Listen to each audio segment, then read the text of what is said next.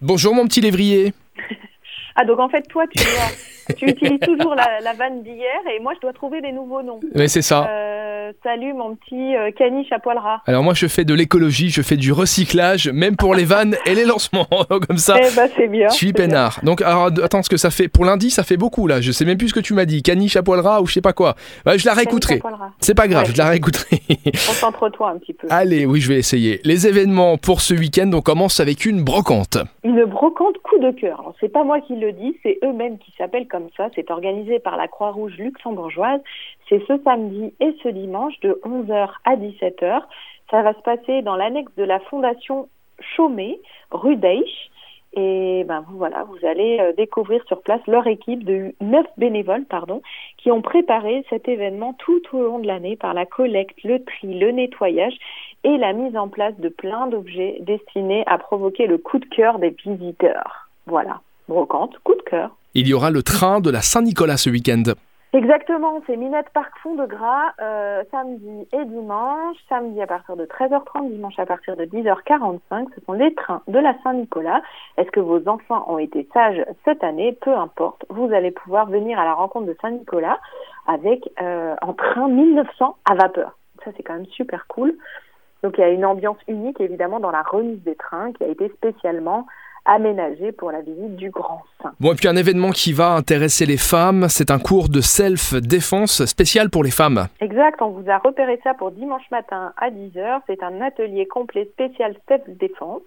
Vous allez pouvoir devenir une femme de pouvoir.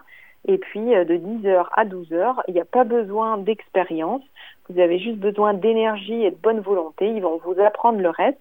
Pour euh, les gens qui sont déjà adhérents au cours de Krav Maga, c'est 39 euros. Et sinon, pour les externes qui veulent juste découvrir, c'est 49 euros. On poursuit avec la fête des vins et créments. Et oui, après l'événement Luxembourg Art Week de la semaine dernière, c'est au tour des vignerons luxembourgeois de présenter euh, leur art du vin. Euh, ça se passe euh, sur le Glacis, donc rue des Glacis à Luxembourgville.